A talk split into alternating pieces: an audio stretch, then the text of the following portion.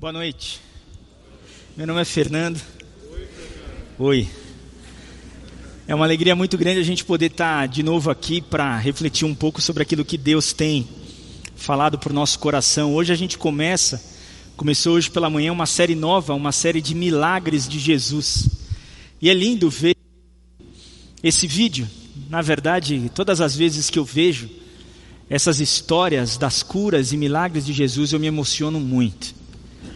Eu me lembro, há uns anos atrás, eu ainda estava na Igreja Batista do Morumbi e foi feito um musical que cantava dos milagres, a poder em seu nome Jesus. E, e cada vez que, que ele colocava a mão e, e abençoava as pessoas, aquilo me emocionava muito. E por quê? Porque o toque de Jesus na nossa vida, ele muda tudo. Todos nós precisamos de milagres. Todos nós aguardamos por um milagre. Todos nós precisamos de um Salvador. Apesar de muitas vezes as pessoas acharem que não, acharem que pode, elas não podem. Uma das coisas que eu acho muito intrigante é que a idade média, na verdade a idade quase a idade mínima que as pessoas chegam nos celebrando restauração é por volta dos seus 35 anos. Por que, que elas chegam nessa idade? Porque elas acham que até ali elas ainda podem. Mas ali quando você chega nos teus 35, 30 e, e mais chegando nos 40 anos, você, depois de ter ali tomado uns 3, 4 tombos, você percebe que você não consegue sozinho. Que você precisa de um Salvador. Que você precisa de uma intervenção direta na sua vida para uma transformação e, e para um milagre. E se você tem menos que isso, ou mais que isso, ou, ou não percebeu ainda, entenda, você também precisa disso. Pode ser que você ainda acha que você consegue, que você vai conseguir lutar, que você tem forças, afinal de contas, você estudou muito, você se preparou para tudo que você tem hoje em dia, mas saiba, você também precisa, você também precisa de um Salvador. E nós vamos ler hoje e estudar um pouco. A gente escolheu para fazer essa série o Evangelho de João. A gente hoje de manhã o, o, pastor Marcos falou sobre a transformação de água em vinho no casamento de Caná. E hoje à noite a gente vai olhar um pouco sobre a cura do filho do oficial. É, essa passagem está no Evangelho de João, no capítulo 4, versículo 43 até o versículo 54. Eu gostaria de lermos juntos agora. Depois daqueles dois dias, Jesus partiu para a Galiléia. Ele mesmo tinha dito que um profeta não é honrado em sua própria terra. Mas uma vez que os galileus haviam estado em Jerusalém para a festa da Páscoa e visto tudo o que Jesus fizera, eles o receberam. Enquanto Jesus viajava pela Galiléia, chegou a Caná, onde tinha transformado água em vinho. Perto dali, em Cafarnaum, havia um oficial do governo, cujo filho estava muito doente. Quando soube que Jesus viera da Judéia para a Galiléia, foi até ele e suplicou que fosse a Cafarnaum para curar seu filho, que estava à beira da morte. Jesus exclamou: Jamais crerão, a menos que vejam sinais e maravilhas. O oficial implorou: Senhor, por favor, venha antes que meu filho morra. Volte, disse Jesus, seu filho viverá. O homem creu nas palavras de Jesus e partiu para casa. Enquanto estava a caminho, alguns de seus servos vieram a seu encontro com a notícia de que seu filho estava vivo e bem. Ele perguntou quando o menino havia começado a melhorar e eles responderam: Ontem à tarde, a uma hora, a febre subitamente desapareceu. Então o pai percebeu que havia sido naquele exato momento que Jesus tinha dito: Seu filho viverá. E o oficial e todos de sua casa creram em Jesus. Esse foi o segundo sinal que Jesus realizou na Galiléia, depois que veio da Judéia. Então a primeira coisa que eu queria que a gente refletisse em relação a esse texto essa palavra de Jesus de que um profeta não é honrado em sua própria terra. Em Mateus 13, 57, está escrito assim também. Então Jesus lhes disse: Um profeta recebe honra em toda parte, menos em sua cidade e entre sua própria família. E por, a, por causa da incredulidade deles, realizou ali apenas alguns poucos milagres. Em Lucas 24, 4, 24 diz assim: Eu, porém, lhes digo a verdade: nenhum profeta é aceito em sua própria cidade. Por que, que Jesus fala sobre isso? A primeira coisa que eu queria dizer é que Jesus ele estava declarando ali que ele era profeta. Um profeta é aquele que diz diretamente, traz a mensagem diretamente de Deus. E ele está falando, olha, nenhum profeta ele é aceito ele é honrado em sua própria casa. Por quê? Porque ali na casa dele foi onde ele havia crescido. Ali na Galiléia foi onde Jesus cresceu. E foi ali que ele aprendeu a brincar com os outros, deve ter feito algumas traquinagens, algumas coisas assim. E tem um outro texto que quando Jesus está ensinando na sinagoga, um deles vira e fala assim: Mas vem cá, aquele ali não era o filho do carpinteiro? Como assim? Quem é ele? Então a gente percebe que muitas vezes, onde nós fomos criados, é difícil da gente realmente conseguir ser adulto conseguir mostrar: olha, eu, eu, eu cresci, eu sou este. Então Jesus também estava passando por aquilo. Mas Jesus, ele estava dizendo: olha, olha, eu sou profeta, e o profeta é aquele como se Deus estava falando, é, é como você. Quando você pega e, e, você fala diretamente com a pessoa, você está falando ao vivo, ou você pega o seu telefone e manda uma mensagem do teu WhatsApp para ela, você acredita que é a mesma pessoa.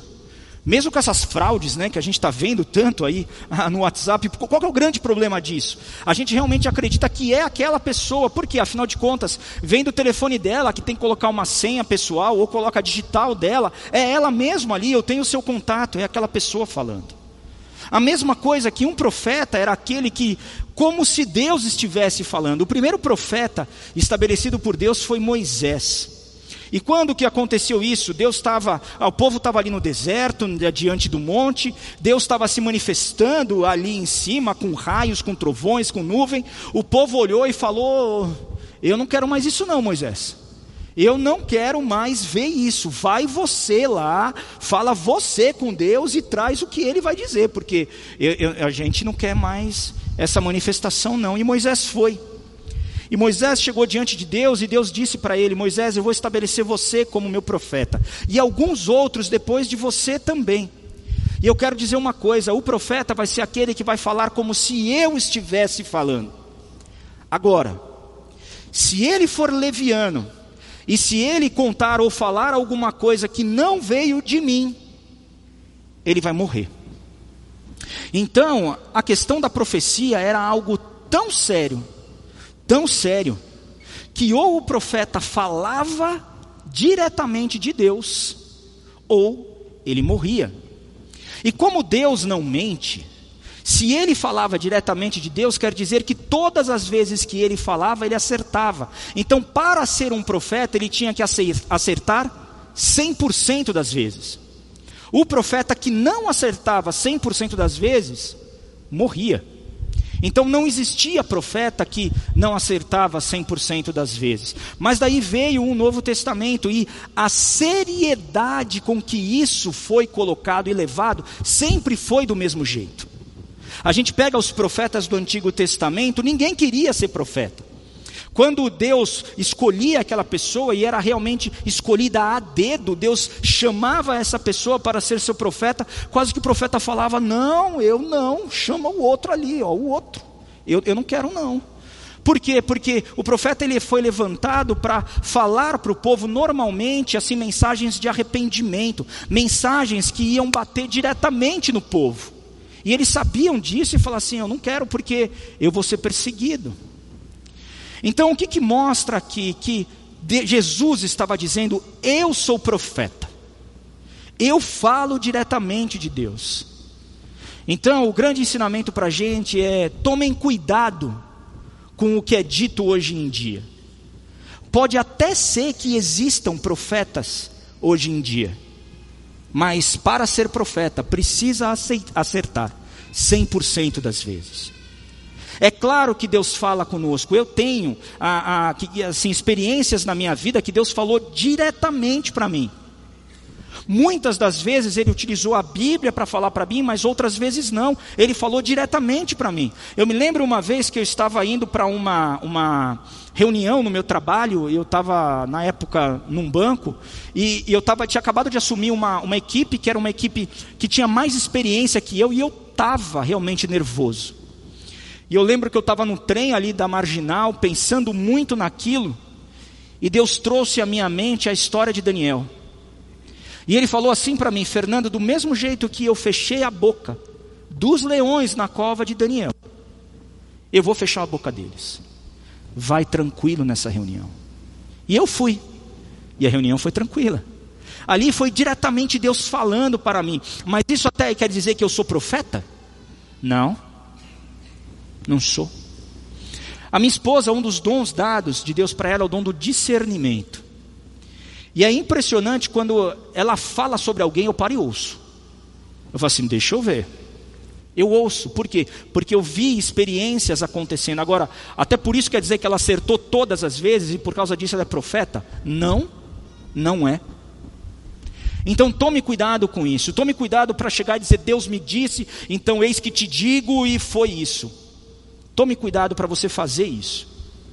Entenda a seriedade da coisa. E tome cuidado com o que você ouve. Não é porque alguém chegou para você e falou que é profeta que ele é. Eu posso chegar para você e falar que eu sou qualquer coisa. E nem por isso eu sou. Então hoje a gente tem a palavra profética de Deus, é a Bíblia. Nós, a gente interpreta a Bíblia, mas nem por isso quer dizer que a gente é profeta. Mas eu também dizendo que Deus não fala de forma especial e não se revela para a gente de outras formas, mas tome cuidado com isso. O segundo ponto é que Jesus chega e diz: Olha, jamais crerão a menos que vejam sinais e maravilhas. Os sinais e maravilhas, os milagres que Jesus realizava, faziam parte da forma que, é, do trabalho que Deus tinha dado para Jesus fazer. Por quê? Porque Jesus veio revelar quem Deus era. Ele veio revelar: olha, eu sou Deus e é assim que Deus age na vida de vocês.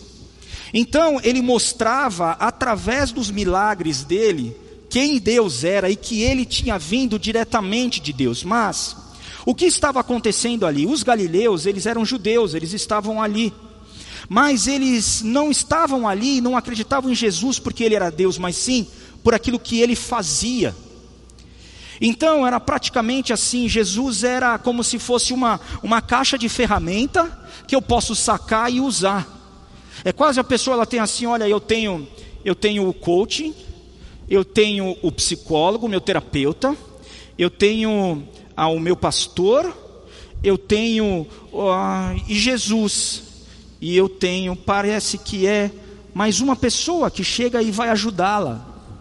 Não, e Jesus olha para eles e diz: infelizmente, eles não têm fé em mim. Infelizmente, eles só estão aqui para ver mais milagres. Então isso vem para a gente dizendo: olha, por que, que você está vindo aqui? Será que eu estou vindo na igreja por causa de Deus, porque por aquilo que Ele é? Ou porque eu estou querendo alguma coisa em troca? Ou eu estou achando que Jesus é uma ferramenta diferente, conforme aquela chave diferente para você abrir tal fechadura. Não. Jesus é muito mais do que, diz, do que isso. É claro que Jesus nos ajuda e porque Ele nos ama. Mas não é uma questão de troca e nem uma, uma, uma ferramenta que a gente pode sacar e usar na hora que a gente quer. O terceiro ponto é que o estrangeiro creu sem necessidade de milagres. E olha que interessante. As pessoas do povo, as pessoas que cresceram com, com Jesus ali, elas demoraram para acreditar. Jesus teve alguns irmãos, Tiago e Judas foram dois irmãos dele que deixaram duas cartas escritas. Então, a carta de Tiago que a gente tem no Novo Testamento e a carta de Judas foram de irmãos diretos de Jesus, mas eles foram acreditar em Jesus depois da ressurreição. E eles realmente acreditaram e falaram: olha, aquele é Deus e ele, e ele é Deus. Mas o estrangeiro, o soldado romano, o comandante, o centurião, ele acreditou e ele teve fé antes de ver o milagre. Ele chegou para Jesus e disse: Olha, eu sei que você pode curar o meu filho. Aquela não era a religião dele, não era, ele era romano. Ele tinha uma outra religião, mas ele chega e pede para Jesus. E quando Jesus fala para ele, ele acredita sem ter visto. Ele não tinha certeza. O texto fala que ele sai e depois, no meio do caminho, alguns servos a chegam e para falar que o menino estava bem, ele pergunta: quando que foi que isso aconteceu? Ah, ontem à tarde. Então isso quer dizer que ele tinha viajado um dia de viagem. Os servos dele tinham viajado também esse mesmo dia de viagem e chegaram na metade do caminho. Então isso quer dizer que ele estava a dois dias de distância de viagem. E ele foi acreditando que aquilo era verdade. Ele não precisou ver, ele simplesmente acreditou. E aqui foi a fé, a fé do centurião não porque ele tinha algum poder, mas quem tinha poder era aquele para quem ele estava falando. Eu me lembro uma vez aqui na nossa igreja, a gente ainda estava no, no, no, prédio que hoje é a quadra, somente naquele prédio, e, e eu estava aquele dia com muita dor de cabeça. Eu tenho enxaqueca desde os 10 anos de idade, e eu estava com um monte de remédio na cabeça, eu não estava entendendo nada, e, e eu tinha um atendimento às 5 horas da tarde, eu esqueci desse atendimento. E eu cheguei cinco e meia para o culto da, das seis e meia aqui, e o casal estava lá me esperando. Oi, pastor, a gente veio. Eu olhei para ele e falei assim: Oi? Não, a gente veio conversar com você. Eu, puxa, é verdade. Eu estava assim, que eu não conseguia enxergar direito. E eu fui atendê-los. Eu subi para a sala e, e fui conversar com eles. E eles falaram assim: Pastor, a gente está aqui porque a gente quer ter filho. Eu olhei para eles e falei: Oi? Aqui? Por quê? Eu falei assim: É. Então a gente tem tentado há muito tempo, a gente já fez ah, vários tratamentos e, e a gente está aqui, eu, tá bom? Então, e a gente percebeu que no final da história, no tratamento todo que a gente fez, a gente só perdeu dinheiro. E foi feita as inseminações, tal, tudo lá, e não, não, não vingou, e a gente só, só perdeu dinheiro. E o último médico que a gente falou, ele falou assim: Ah, vocês precisam de Deus. Então a gente está aqui. Eu olhei e falei: Meu Deus, o que, que eu faço? Eu comecei com aquele discurso: olha, vocês precisam entender que às vezes as pessoas têm filhos e não são felizes. Às vezes você tem filho e você é feliz. Às vezes você não tem filho e você é feliz. E às vezes você não tem filho e você não é feliz. Então assim não tem padrão. Olha, a gente vai orar, tá bom? Mas continua buscando a Deus. É isso, eu acho que você tem que colocar Deus no centro e busca Deus. Eles, tá bom, pastor, a gente vai buscar. E daí eu orei com eles e eles foram embora. Na semana seguinte eles estavam lá. Olha, pastor, eu estou aqui. Eu, isso, continua buscando a Deus. Daí teve encontro de conexão e eles estavam lá. Pastor, a gente está aqui, como você falou, buscando a Deus. Eu falei, isso mesmo, busca a Deus. E daí, logo depois do encontro de conexão, a gente tem a entrevista. Na entrevista, ela entrou, ele não, ela olhou e falou assim: Pastor, eu estou grávida.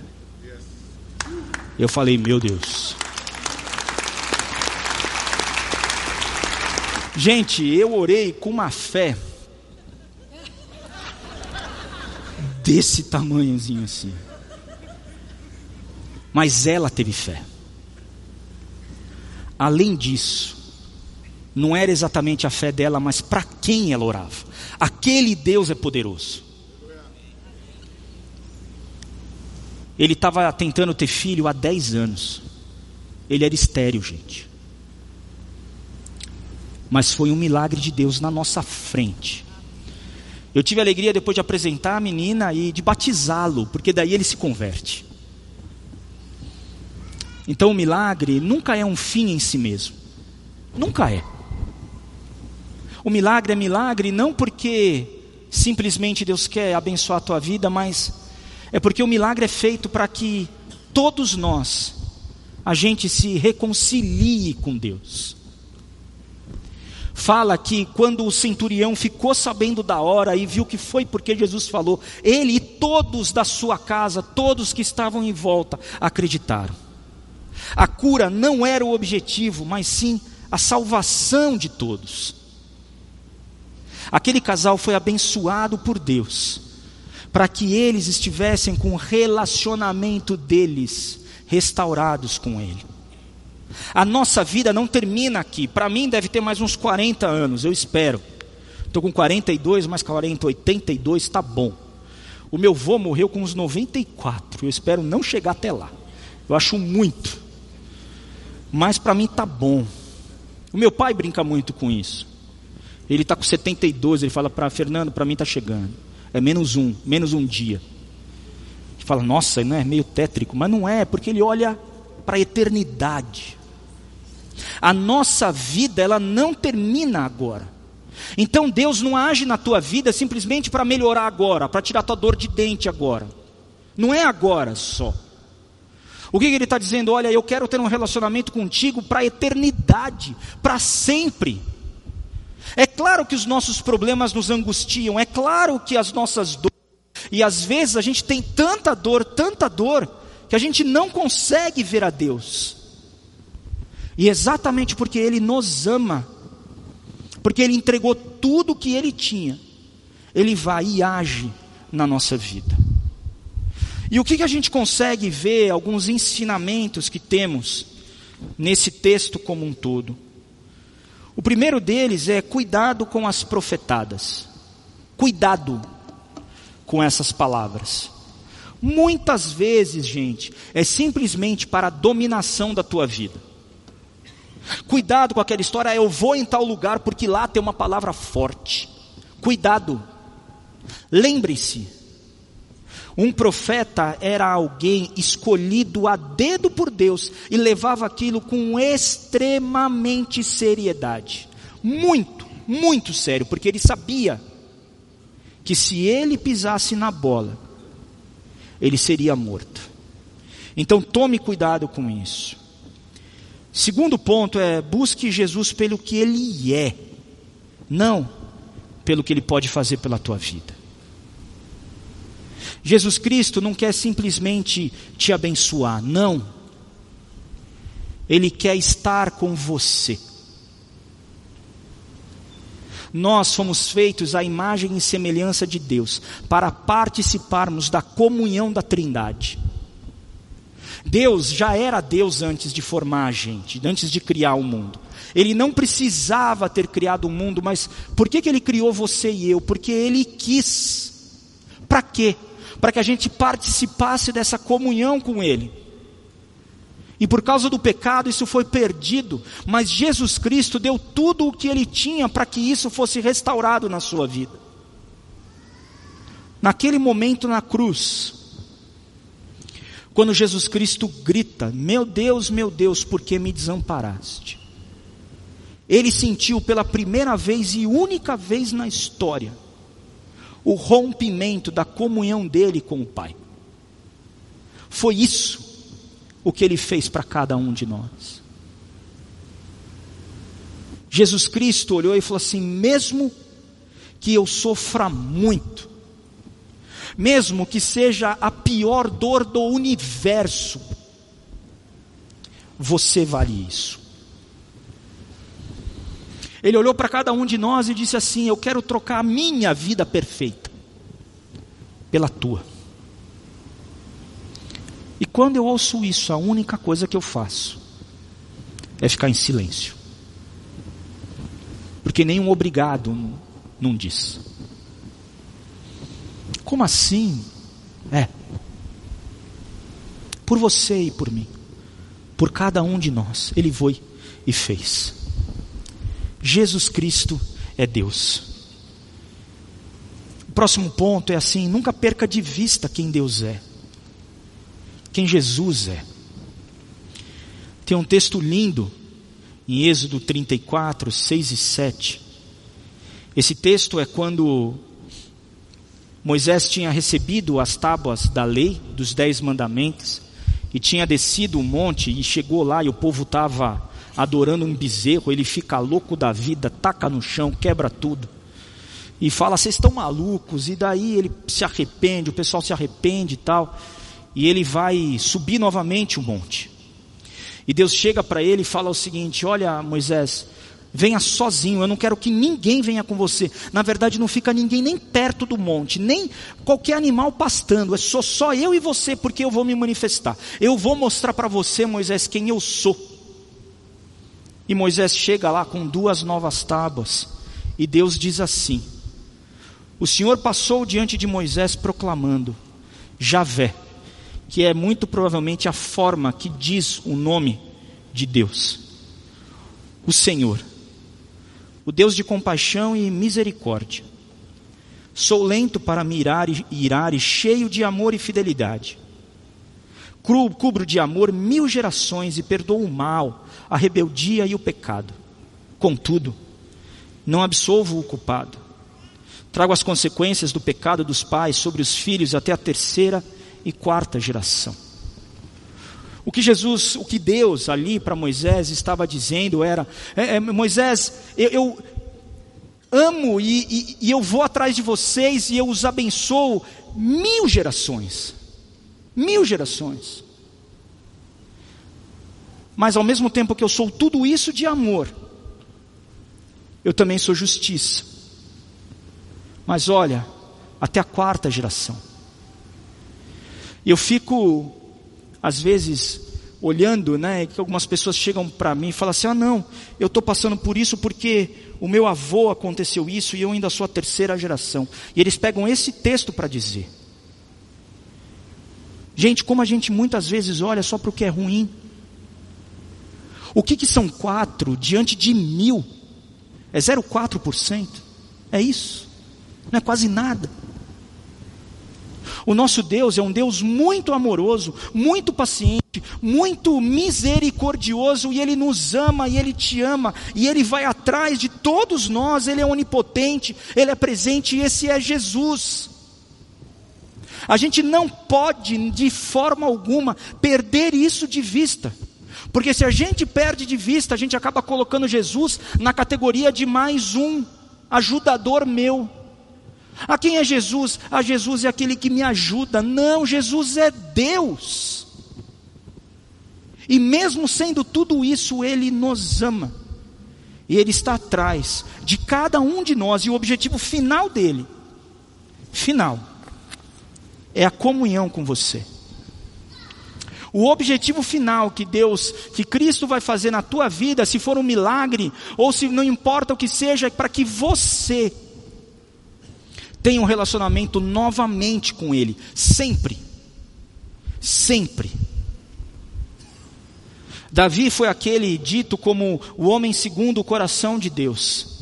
E o que ele queria dizer disso? Isso que, que Davi ele, ele perseguia a Deus. No momento que ele é pego, Natan conversa com ele no adultério ali com Batseba. O que, que acontece no momento seguinte? Davi adora a Deus, ele não se esconde, ele não foge. Então, esse exemplo, o que está dizendo é: se você pecou, volte-se para Deus agora. Restabeleça o seu relacionamento com Ele agora, porque é isso o que Ele quer. Ele vai ter milagres e vai agir na sua vida para que você possa reestabelecer o relacionamento com Ele, porque é isso o que Ele quer. Não porque eu seja muito bonito, mas porque Ele quer. Não porque eu esteja no centro, não, Ele está. E Ele faz, porque Ele quer. Então eu tenho duas, duas questões aqui. Eu gostaria que você abaixasse a sua cabeça. Eu gostaria de fazer duas perguntas agora. Talvez você não tenha um relacionamento com esse Deus ainda. Talvez você nunca te entendeu isso, nunca teve um relacionamento de Deus. E eu gostaria de perguntar se você quer ter esse relacionamento com Ele hoje. E se você quiser, eu gostaria que você levantasse uma das suas mãos que a gente vai orar por você. Deus te abençoe. Deus abençoe você aqui. Você pode colocar um pouquinho mais de luz para mim, por favor? Mais alguém gostaria? Deus abençoe você. Deus te abençoe.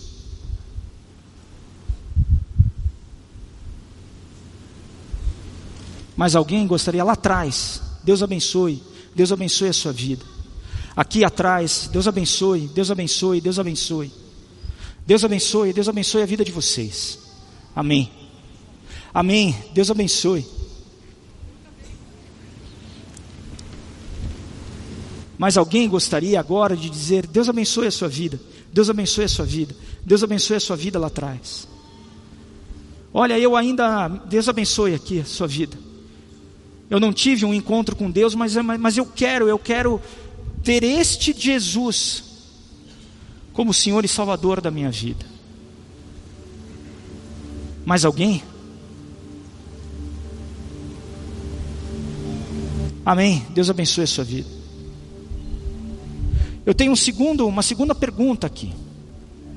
Talvez você já tenha tido esse relacionamento com Cristo, mas por causa da tua vida, por causa das experiências que você teve, muitas vezes pelas dores que aconteceram, você se afastou e você falou: "Ah, eu não, eu não quero mais. Eu não estou mais com vontade. Mas hoje você ouviu isso e você entendeu que Deus falou contigo, que Cristo falou contigo e você quer voltar. Se você é uma dessas pessoas, levanta sua mão também, que eu gostaria de orar por você. Deus abençoe a sua vida. Deus abençoe, Deus abençoe lá atrás. Deus abençoe a sua vida.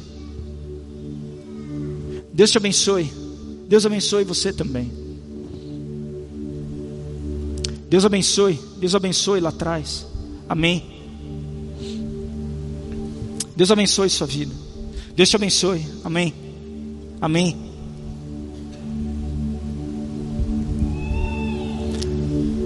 Mais alguém? Vamos orar, Pai. Muito obrigado, porque o Senhor nos ama. Muito obrigado, porque de forma sobrenatural, o Senhor veio à nossa história, à nossa vida e o Senhor nos alcança. Eu te agradeço muito porque a fé que temos em Ti faz toda a diferença na nossa vida. Eu te agradeço por cada um hoje, Pai, que entrega a sua vida a Jesus Cristo. Que eles possam ter a certeza, Pai, que este ato que eles fazem é a garantia de que o Espírito Santo de Deus habita na vida deles agora e que Ele é a nossa garantida de vida eterna, de salvação. Aqueles também, Pai, que hoje voltam, voltam aqui para Ti e colocam a sua vida de novo diante de Ti, que eles possam ser abraçados, que eles possam ouvir a Tua voz e a voz do Espírito, dizendo que é a melhor coisa que eles fizeram e que todos nós, Pai, quando a gente erra, quando a gente tropeça, quando a gente pisa na bola, que a gente possa voltar na mesma hora para ti. Muito obrigado porque os milagres na nossa vida nunca são um fim em si mesmo, mas sim é uma forma de mostrar o teu cuidado, o teu amor por cada um de nós. Muito obrigado por tudo isso. É no nome de Cristo Jesus que nós oramos. Amém.